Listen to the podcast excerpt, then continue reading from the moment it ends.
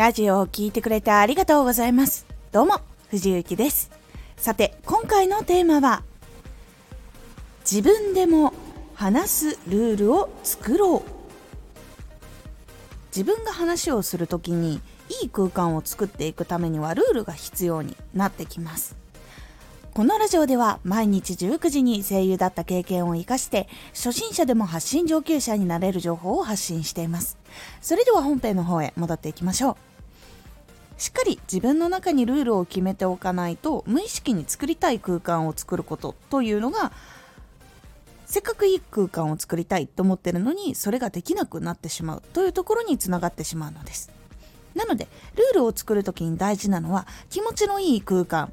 相手も話しやすい空間というのになるので3つのポイントをしっかり決めましょ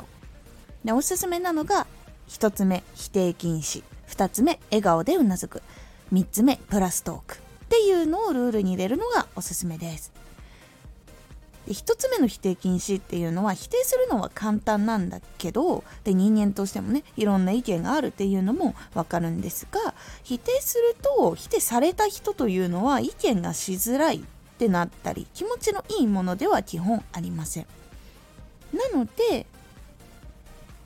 否定じゃなくて相手の意見を聞いてあここのこういう部分がいいね。さらにこれと一緒にやってみたらどうかなっていう風にポジティブな話し合いになるように否定をしないで受け入れてさらにプラスで話していく。というのがより気持ちのいい空間になりやすくなります。なので否定禁止。を入れるのがいいです。で2つ目笑顔でうなずく。笑顔でうなずくっていうのは基本的に真顔とかで聞いてもらってるよりも笑顔で聞いてもらった方の方が話す方が気が少し楽になる。あ笑顔で聞いてもらえるってことは少しは楽しんでもらえてるんだとか受け入れてもらえてるんだっていう風に感じ取りやすいというのがあるので笑顔でうなずくというのをルールに入れるのが結構おすすめです。そして3つ目プラストーク。こちらは。先ほどちらっと言ったんですけどこれがいいねって言ったりとか笑顔でうんうんって話を聞いたりした後に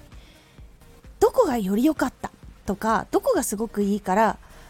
こういうのもやってみたらよりいいんじゃないかなっていう風にそのうなずいたりとかあとはいいところを話した後により具体的に話をするプラストークっていうのをつけることで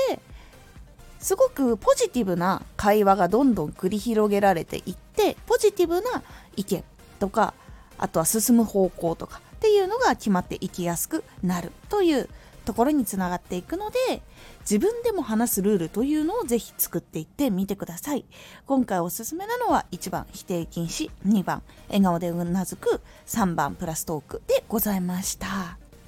ぜひ参考にしてみてください。このラジオでは毎日19時に声優だった経験を活かして初心者でも発信上級者になれる情報を発信していますのでフォローしてお待ちください。藤幸配信朗読劇に11月12月と出演させていただきました。こちらの時空警察バージナルオンラインエクスターナルフューチャー前編後編どちらもアーカイブで見ることができます。で前編の方なんですけど1ヶ月間配信が1回終了したんですけれどもなんともう一度